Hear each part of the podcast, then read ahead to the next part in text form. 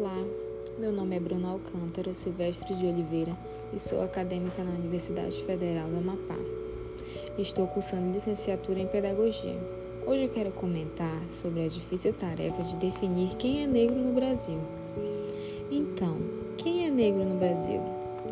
Essa é uma resposta bem complicada, pois como sabemos, a definição de negro no Brasil ela não é uma estatística, ela é social o Brasil tem aproximadamente 40% da sua população composta por mestiços, que são negros e pardos.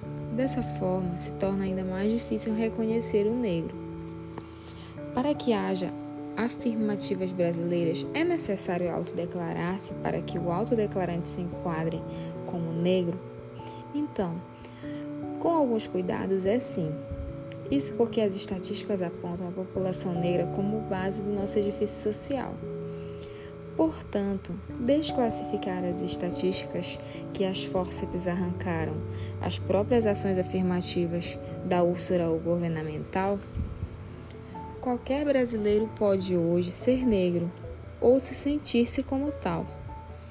Não só porque efetivamente seja, mas porque ser negro no Brasil atualmente deixou de ser apenas ter a pele escura.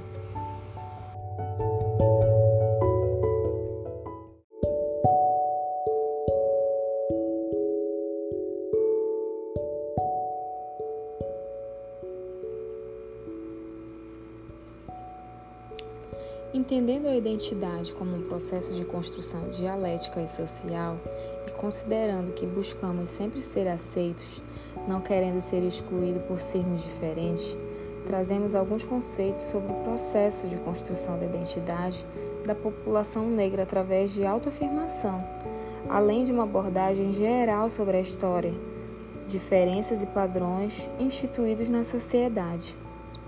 O conceito de identidade ele não pode ser meramente entendido a partir de uma única definição, pois sua construção está associada por meio em que o indivíduo está inserido, podendo basear-se em fatores culturais, econômicos, étnicos, políticos e geográficos.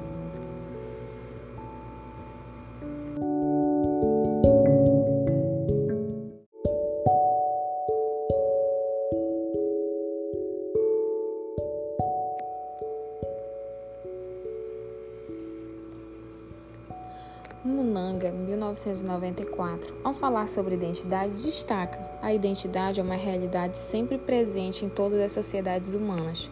Qualquer grupo humano, através de seu sistema axiológico, sempre selecionou alguns aspectos pertinentes de sua cultura para definir-se em contraposição ao alheio. A definição de si, autodefinição e a definição dos outros, identidade atribuída, têm funções conhecidas.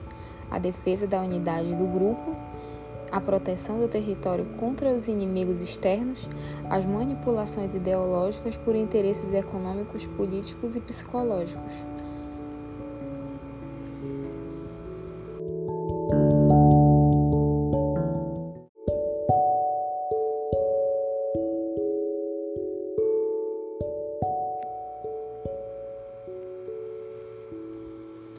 Dessa forma, a identidade não é algo inato, ela se refere a um modo de ser, de ser no mundo com os outros.